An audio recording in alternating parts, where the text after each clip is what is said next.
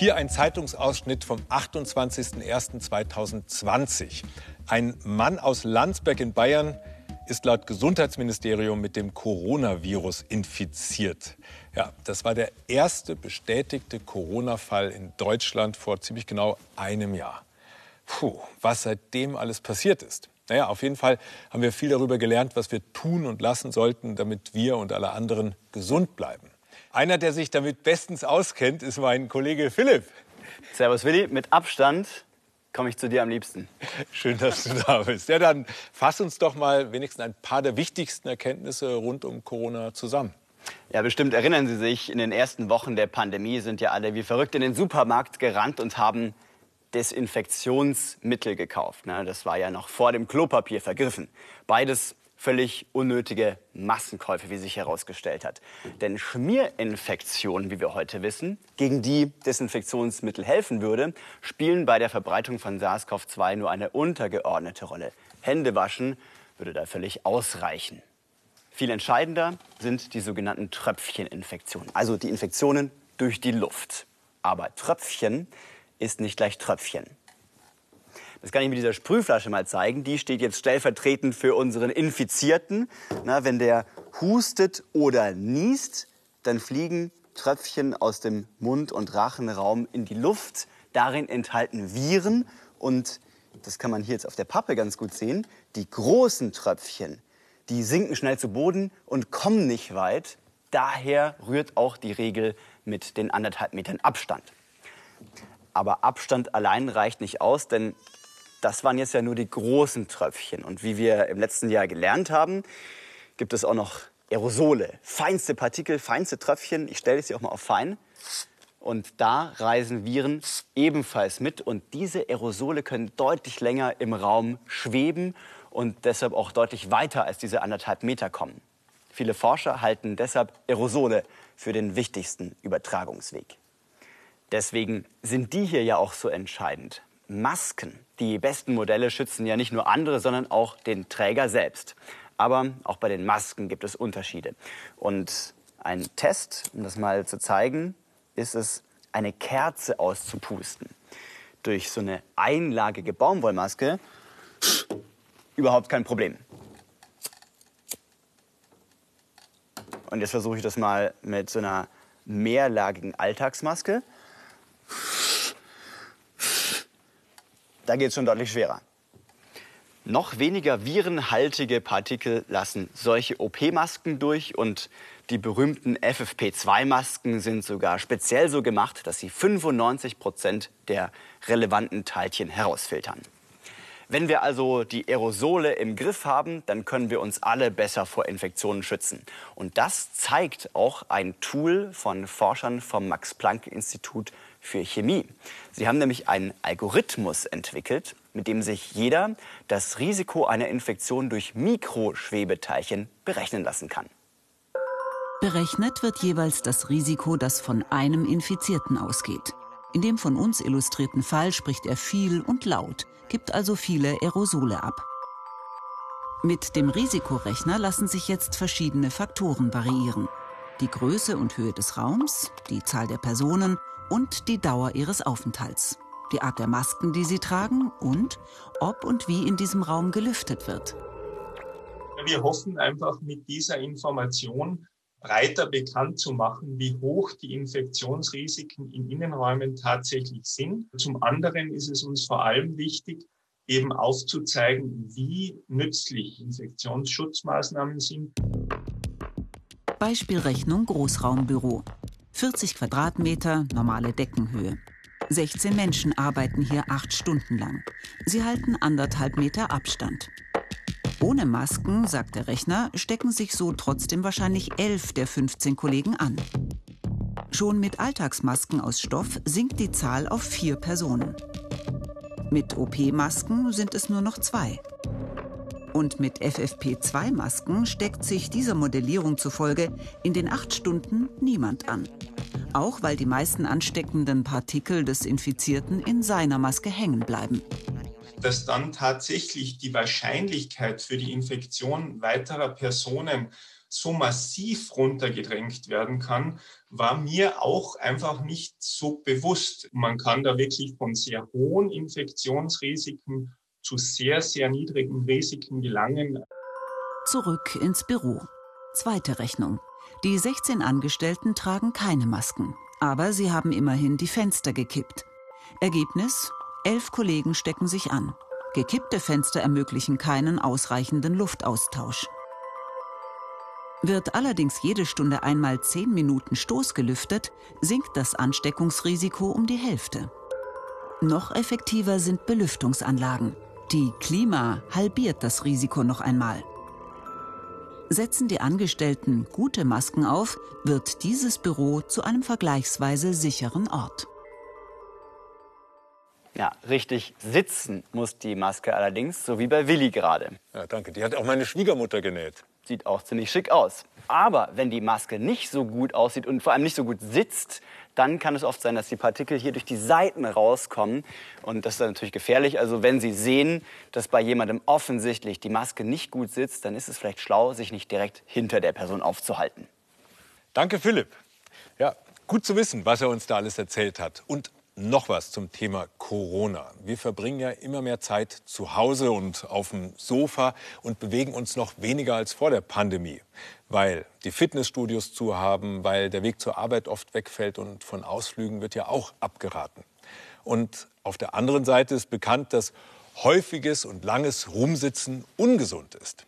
Ich selbst, ich habe mir vor einiger Zeit Hanteln zugelegt, die habe ich immer neben dem Sofa, damit ich nicht ganz einroste mehr Bewegung in den Alltag einbauen. Das ist sogar ein Forschungszweig. Manche Wege sind lang an der Uni Bayreuth. Und das ist gut so, sagen die Wissenschaftlerinnen und Wissenschaftler dort. Mit einem Schrittzähler haben sie das Wegenetz der Uni ausgemessen, also die Schritte gezählt, die man von Gebäude zu Gebäude gehen muss. Und auf jede Teilstrecke die jeweilige Schrittzahl aufgesprüht. Jetzt weiß jeder, wie viele Schritte er gegangen ist und soll so zu noch mehr Bewegung animiert werden. Es geht hier um den inneren Schweinehund. Vielleicht ist es nicht ganz leicht, 10.000 Schritte zu gehen, aber wenn man sieht, ach, das waren jetzt 2.000, komm, 1.000 gehen noch. Es wird leichter, wenn man sieht, wie viel man schon geschafft hat und wie näher man seinem Ziel kommt. Je näher man dem Ziel ist, desto leichter geht es nämlich. Mehr Bewegung während der Arbeitszeit. Das wollen auch Wissenschaftlerinnen an der Uni Regensburg etwa indem sie die Arbeitenden dazu bringen, schon den Weg zum Büro als Trainingsgelände zu nutzen. Auf Schildern empfehlen sie einfache Übungen, die jeder ohne Hilfsmittel in wenigen Minuten nachmachen können soll. Auf diesem Weg gibt es an acht Stellen solche Fitnessstationen. Und dann kann man zum Beispiel in der Mittagspause oder im Anschluss an die Arbeit diese vier Kilometer Strecke laufen, Joggen, Nordic Walken oder einfach für einen Spaziergang in der Mittagspause nutzen. Demnächst setzen sie noch auf QR-Codes dazu, die auf Vorführvideos verlinken. Mit ihrem Bewegungsprogramm wollen die Wissenschaftlerinnen das Sitzfleisch der Bürohengste ab und deren Muskulatur aufbauen. Denn die sitzen viel zu oft und viel zu lang, eigentlich den ganzen Tag, oft unbewusst. Gleich nach dem Aufstehen sitzen am Frühstückstisch. Danach geht's ins Büro, im Auto sitzend und im Büro sitzen, was sonst. Unterbrochen vom Mittagessen im Sitzen. Danach eine Sitzung nach der anderen. Wieder im Auto sitzend geht es heim. Da gibt es bald Abendessen im Sitzen. Und dann endlich im Fernsehsessel entspannen. Viele Büroarbeiter verbringen 15 Stunden täglich auf ihrem Allerwertesten. Studierende und selbst Kinder kommen oft auf 9 Stunden. Viel Sitzen kann krank machen. Rückenschmerzen, Herz-Kreislauf-Erkrankungen und Diabetes. Um dem vorzubeugen, soll Bewegung ins Büro kommen, etwa mit so einem Gehband. Wenn ich äh, sieben Stunden am Tag in der Arbeit gesessen habe und gehe abends in mein Fitnessstudio, dann äh, reißt das sozusagen mein Bewegungsverhalten nicht raus. Also ähm, den Bewegungsempfehlungen nachzukommen, ist zwar die eine Sache, das sollte ich tun, nichts tun, aber wenn ich trotzdem einen sitzenden Lebensstil pflege, beispielsweise in der Schule oder bei der Arbeit, dann ist es trotzdem noch ein Risikofaktor für eine ganze Reihe von Erkrankungen. Manche Studien widersprechen und sagen, viel Bewegung kann Bürositzen ausgleichen. Sie zeigen aber auch, wer sich schon im Büro bewegt, reduziert sein Krankheitsrisiko. Das soll etwa mit dem G-Band möglich sein. Entwickelt mit Hilfe von Studierenden der TU München. Es läuft auf Kugellagern, ist geräuschdämmend beschichtet und der eigene Schritt treibt es an. Das Ganze ähm, in, einem, in einem Setting, ähm, was geräuschlos ist, was gut aussieht ähm, und vor allem aber auch, was einen von der Arbeit nicht ablenkt und einem ermöglicht, genau all das zu tun, was man normalerweise jetzt im Sitzen machen würde. Die Wissenschaftlerinnen der Uni Regensburg haben es getestet. Geräusche machen höchstens laute Absätze. Das Band selbst ist leise. Der Tisch an die Größe anpassbar. Und wenn man stehen bleibt, kann man sich anlehnen. Lesen, Schreiben und Telefonieren sind mit etwas Gewöhnung im Gehen und Stehen gut möglich. Wenn ich mich jetzt so hier drauf stelle, muss ich sagen, kann ich mir ganz gut vorstellen, hier auch so den Tag am Computer zu verbringen und zu arbeiten. Auch an der Uni Bayreuth wurde das Band getestet. Ergebnis: Mit etwas Übung kann man problemlos während des Gehens arbeiten. Aber das Gehband ist mit rund 4.500 Euro teuer. Günstiger sind Stehtische. Aber auch langes Stehen kann Rückenschmerzen verursachen. Dagegen können weiche Matten helfen, die zu leichten Bewegungen zwingen. Und ab und zu kann man ja doch wieder runterkommen und sitzen. Aber dann auf beweglichen Hockern.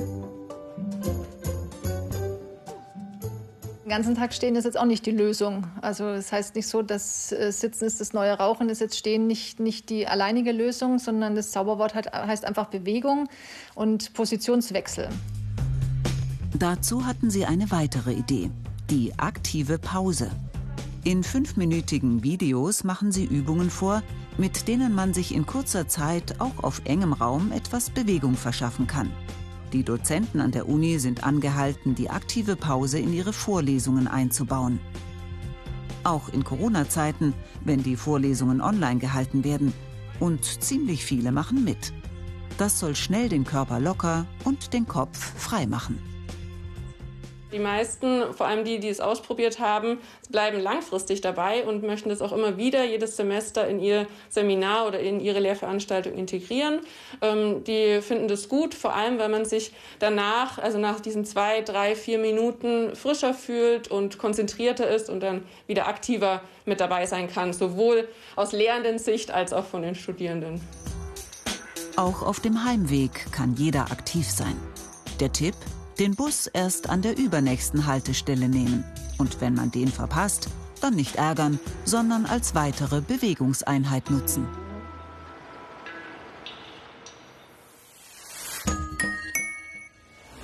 Woche für Woche stehe ich vor der großen Frage, mit welcher Pullifarbe begrüße ich Sie hier bei Gut zu wissen? Naja, unter uns gesagt, ich rotiere da mit drei, vier verschiedenen Kleidungsstücken und kaufe nicht jedes Mal was Neues. Schließlich verbraucht die Herstellung von Kleidung viele Ressourcen, wie Wasser.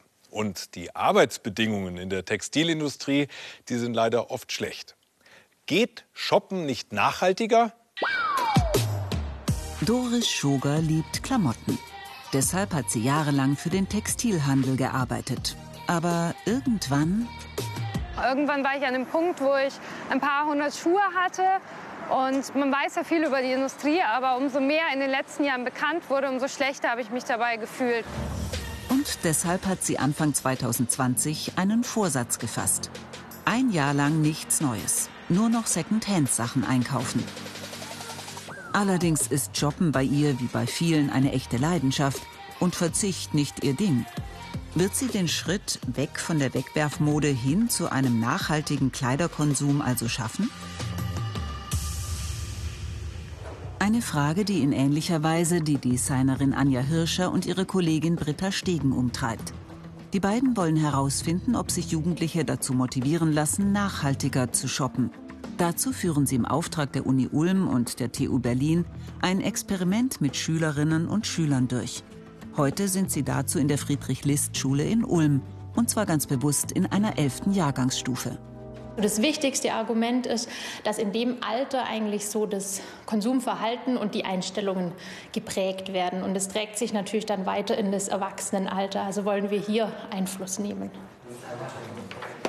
Mit einem Fragebogen ermitteln die Forscherinnen zunächst das aktuelle Kaufverhalten der Jugendlichen. Zum Beispiel, wie viele Klamotten sie pro Jahr kaufen. 30, 40 Sachen schätze ich jetzt schon. Also man denkt gar nicht, dass es so viel ist. Wenn man so ab und zu mal so ein, zwei Sachen kauft, dann im ganzen Jahr dann vielleicht so 20, 30 Sachen oder so. Immer mehr Kleidung. Seit dem Jahr 2000 hat sich die Produktion von Textilien mehr als verdoppelt. Große Anbieter werfen bis zu 24 Kollektionen pro Jahr auf den Markt. Fast Fashion nennt sich dieses Geschäftsmodell. Über 60 Artikel kaufen die Deutschen im Schnitt pro Jahr, mehr als man nutzen kann. Die Folge? Nach nur einem Jahr landen rund 60 Prozent der Ware im Müll oder Altkleidercontainer. Anja Hirsche erklärt den Jugendlichen, wie sich ihr Konsum konkret auswirkt, unter anderem in einem enormen Wasserverbrauch. Sie zeigt ihnen aber auch Beispiele, wie es anders gehen könnte, indem man aus alten Klamotten etwas Neues näht, wie ein Haargummi. Aber kann dieses Projekt alle Schüler wirklich dazu bewegen, nachhaltiger zu handeln?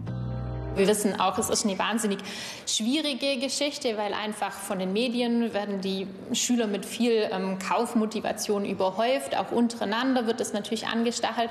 Aber wir versuchen durch das Vermitteln von Kompetenzen einfach sie auch dazu zu bewegen, dass sie eine eigene Verantwortung haben.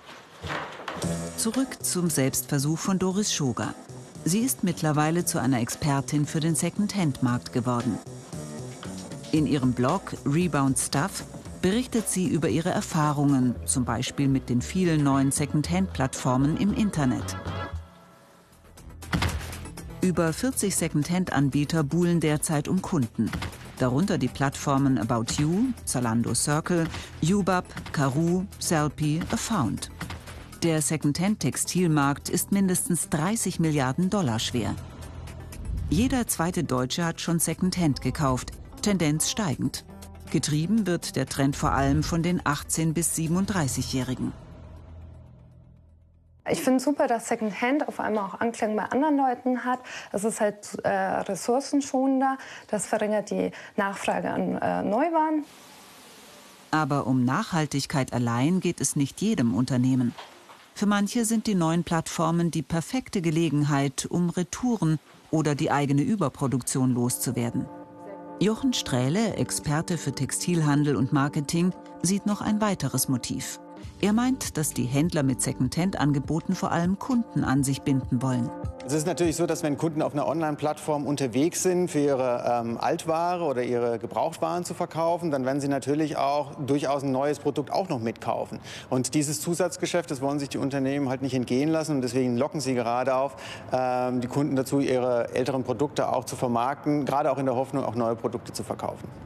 Seiner Ansicht nach ist das Einkaufen von Second-Hand-Klamotten nur dann nachhaltig, wenn es nicht bei einem Online-Anbieter im Ausland, sondern in einem Laden vor Ort geschieht. Und auch nur dann, wenn dadurch insgesamt weniger eingekauft wird. Doris Schoger kämpft immer wieder gegen die Shopping-Verführung, auch wenn es nur Second-Hand ist. Das fällt ihr schwer. Immerhin hat sie ihre Fehlkäufe und Schrankleichen weiterverkauft. Das Jahr, in dem sie nur Second-Hand einkaufen wollte, ist fast um. Wie ist es ihr damit gegangen? Einerseits habe ich Spontankäufe sehr in dem Jahr vermisst. Zum Beispiel das Bummeln gehen, das macht man ja schon oft. Wenn einem was gefällt, dann nimmt man es einfach mit, ohne sich Gedanken zu machen. Andererseits ist es halt schön, abends dann da zu sitzen und zu sehen, man hat nichts Neues gekauft, damit auch keine neue Produktion verursacht. Und das gibt einem schon ein gutes Gefühl. Und deswegen überlegt sie auch, ihr Experiment um ein weiteres Jahr zu verlängern. Das Thema Nachhaltigkeit, das ist inzwischen Mode in der Modebranche, auch weil viele Kunden Wert darauf legen. Firmen, die werben zum Beispiel damit, dass für die Herstellung einer Jeans 95 Prozent weniger Wasser verbraucht wurden als üblich. Oder dass ein Pulli aus ökologischer und fair produzierter Wolle besteht. Oder dass ein Paar Schuhe aus recyceltem Plastikmüll ist. Ja, das klingt irgendwie innovativ und gut. Aber wie grün ist die Modebranche wirklich? Stoffe, aus denen Modeträume sind. Wie können die wirklich nachhaltig werden? Enrico Riemer und Jeanette Jungblut sind Experten für Slow Fashion. In ihrer Textilagentur in Berlin verkaufen sie das Rohmaterial mit den Öko-Fashion-Labels und deren Modedesigner arbeiten. Das sind Recyclingstoffe und umweltfreundliche Naturfasern. Dieser Fließstoff ist aus Bioschafwolle. Sie stammt von einer Wollinitiative aus dem Wendland, die für ihre Wolle einen fairen Preis bekommt. Gewebt wurde der Vlies in Bayern. Die Fasern haben am Ende eine Strecke von 900 Kilometern zurückgelegt. Wenig verglichen mit den globalen Textilströmen der Großkonzerne. Doch was macht eine hochwertige Textilfaser eigentlich aus? Also einen guten Stoff macht natürlich erstmal die Qualität aus. Also äh, alle, alle Stoffe, die produziert werden sollten, sollten natürlich eine gute Qualität haben, Langlebigkeit, weil das ist dann die wirklich erste nachhaltig, die erste Nachhaltigkeitskriterium, was du nehmen kannst irgendwie. Du kannst auch einen guten Bio-Baumwollstoff schlecht stricken, schlecht färben und der kann als T-Shirt auch nach mir auseinanderfallen. Also Bio heißt ja nicht automatisch, dass es ein gutes Produkt ist. Bio- und Recyclingmode ist derzeit ein Megatrend. Laut der Gesellschaft für Konsumforschung hat sich die Menge nachhaltiger Bekleidung im Vergleich zum Vorjahr fast verdoppelt. Doch wie ökologisch sind die grünen Textilien wirklich? Blickt man genauer auf die Etiketten, machen nachhaltige Fasern meist nur einen Teil aus. Fair produziert sind sie oft auch nicht. Wie dieser Schal, angeblich ein Recyclingprodukt. Doch er besteht nur zu 50 Prozent aus recyceltem Polyester, der Rest normales Acryl. Auch dieser Pulli trägt ein Öko-Label, aber nur 33 Prozent sind nachhaltig. Greenwashing, sagen Umweltexperten dazu. Das Etikett soll dem Kunden ein gutes Gefühl und der Marke ein grünes Image geben. Wie geht es besser? Altex, eine Textilrecyclingfirma in Nordrhein-Westfalen. Der Familienbetrieb setzt sich dafür ein, dass die Textilproduktion transparenter wird. Heute ist Faserexperte Tobias Herzog zu Besuch. Er weiß, das Risiko für Tricksereien ist groß. Wie viel recycelte Fasern in den neuen Textilien landen, lässt sich kaum überprüfen. So könnten minderwertige Baumwollreste beigemischt werden oder billige Kunstfasern. Um das zu verhindern, hat Tobias Herzog eine Technik entwickelt, mit der die Lieferketten transparenter werden sollen. Unser Verfahren basiert auf einer verdeckten Markierung, dem sogenannten optischen Fingerabdruck. Und der Clou an diesem Verfahren ist, dass wir bereits an den Recyclingstellen, also wie jetzt zum Beispiel hier bei Altex, unsere Markierfaser einbringen können und dann den gesamten Weg bis zum fertigen Produkt rückverfolgbar machen. Sie haben damit ein Merkmal, das untrennbar mit dem Produkt verbunden ist.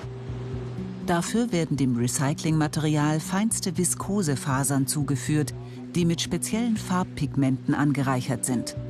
Ihr Anteil ist so gering, dass die Fasern im fertigen Kleidungsstück nicht mehr sichtbar, aber nachweisbar sind. Mit einem Spektrometer lassen sich die Markierfasern, wie bei diesem Jeansballen, anhand ihres Lichtspektrums wiedererkennen. Doch nicht nur manche Textilfirmen betreiben Augenwischerei.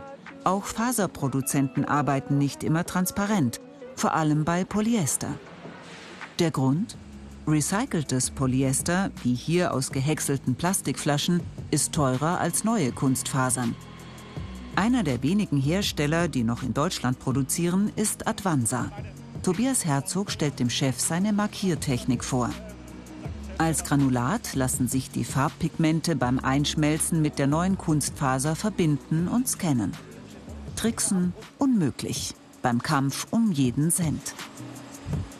In vielen Bereichen entscheidet äh, in Wahrheit nach wie vor der Preis. Das liegt auch daran, dass in unserem Geschäft Polyesterfasern äh, äh, in Asien äh, strukturelle Überkapazitäten da sind, die äh, dem fünf- bis sechsfachen des Verbrauches von ganz Europa entsprechen. Doch auch Recycling-Polyesterfasern gelangen in die Umwelt und brauchen Jahrzehnte, um abgebaut zu werden. Weniger Plastikkleidung, das wollen Enrico und Janette. Eine Lösung?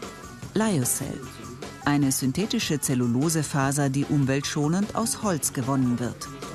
Auch aus Flachs, Wolle oder Baumwolle entstehen durch moderne Stricktechniken besondere Stoffe wie dieser Baumwollflies. Normalerweise würde man das jetzt konventionell als äh, Polyester, Fließjacke im Laden finden. Aber das ist eine super Alternative, weil man hier keine Mikrofasern hat, die man quasi ins Wasser rauswäscht. Und es ist 100% Bio, genau, hält genauso warm. Dass auch die großen Marken nachhaltige Fasern verwenden, für die beiden Textilexperten eine gute Entwicklung, die noch besser umgesetzt werden muss.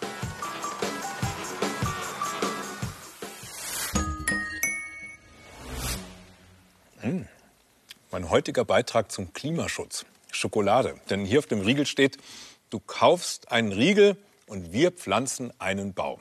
Ja, das klingt doch nach einer guten Sache und irgendwie auch ganz logisch, denn Bäume, die nehmen ja das Klimagas CO2 auf und speichern es.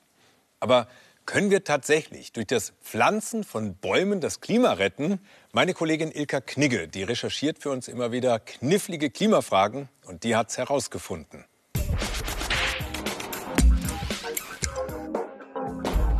Ich habe mich zuerst gefragt, wenn jetzt alle Leute Bäume pflanzen, wo sollen die denn dann überhaupt hin? Also haben wir genug Platz dafür? Wir können ja schlecht sagen, Oberbayern, das wird ab morgen dichter Wald oder Holland wird dichter Wald.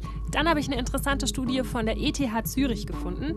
Das Forschungsteam hat mit Hilfe von Satellitenbildern und künstlicher Intelligenz nach allen Stellen auf der Erde gesucht, wo Platz wäre für neue Bäume. Das Ergebnis: 900 Millionen Hektar wären weltweit noch frei. Das ist echt eine riesige Fläche, fast so groß wie die USA. What? Die Idee hinter den Bäumepflanzen ist ja die. Die Bäume ziehen das Treibhausgas CO2 aus der Atmosphäre. Sie speichern das C, also den Kohlenstoff, und geben das O, den Sauerstoff, wieder ab. Unsere Luft zum Atmen. Magisch, oder? Bleibt aber die Frage, sind es solche Mengen an CO2, dass Bäume pflanzen jetzt wirklich dem Klima hilft?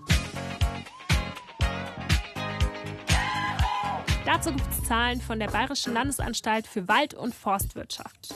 Die sagen, eine 23 Meter hohe Buche, die auf Brusthöhe einen Durchmesser von 30 Zentimetern hat, also ein ziemlicher Riese und ziemlich alt, hat in ihrem bisherigen Leben eine Tonne CO2 gespeichert. Das ist schon eine ordentliche Summe. Mal zum Vergleich. Jeder Mensch in Deutschland verursacht in einem Jahr einen CO2-Ausstoß von ungefähr 9 Tonnen. Also neun so altehrwürdige, große, dicke Buchen können meinen CO2-Ausstoß von einem Jahr neutralisieren. Das Forschungsteam aus Zürich hat jetzt geschaut, wie viel CO2 der Wald aus der Atmosphäre ziehen könnte, der auf den 900 Millionen Hektar gepflanzt werden könnte. Und sie kommen auf 205 Gigatonnen CO2. Das ist ungefähr ein Drittel von dem ganzen CO2, das wir seit der industriellen Revolution rausgehauen haben. Das wäre großartig. Bäume pflanzen im ganz großen Stil, das bringt dem Klima also was. Ob die Rechnung aus Zürich allerdings so stimmt, das ist schwer zu sagen. Es gab viel Kritik aus der Wissenschaft. Der Platz, wo man Bäume pflanzen kann, wäre überschätzt worden. Und an anderen Stellen wäre Wald gar nicht gut fürs Klima, sondern eher schlecht, weil er die Sonne schlechter reflektiert als helle Flächen. Es ist total kompliziert, richtig zu berechnen, wie viele neue Bäume wir brauchen und wo die dann stehen sollen. Und dazu kommt, wenn ein Baum stirbt, also verrottet oder verbrennt, dann setzt er den Kohlenstoff, also das C, wieder frei und zack, ist das CO2 wieder in der Atmosphäre. Ich würde also sagen, Bäume pflanzen alleine wird sicher nicht unseren Planeten retten. Aber Bäume können echt viel CO2 aus der Atmosphäre holen und sie können uns damit helfen, Zeit zu gewinnen, bis wir es gelernt haben, CO2-neutral zu leben. Jeder einzelne Baum zählt also. Gut zu wissen. Noch mehr Fragen und vor allem Antworten rund ums Klima gibt es übrigens in unserem neuen Wissensformat Planet B. Das finden Sie auf dem Planet B YouTube-Kanal und natürlich unter br.de-wissen. Und damit danke für Ihre Wissbegierde und bis zum nächsten Mal.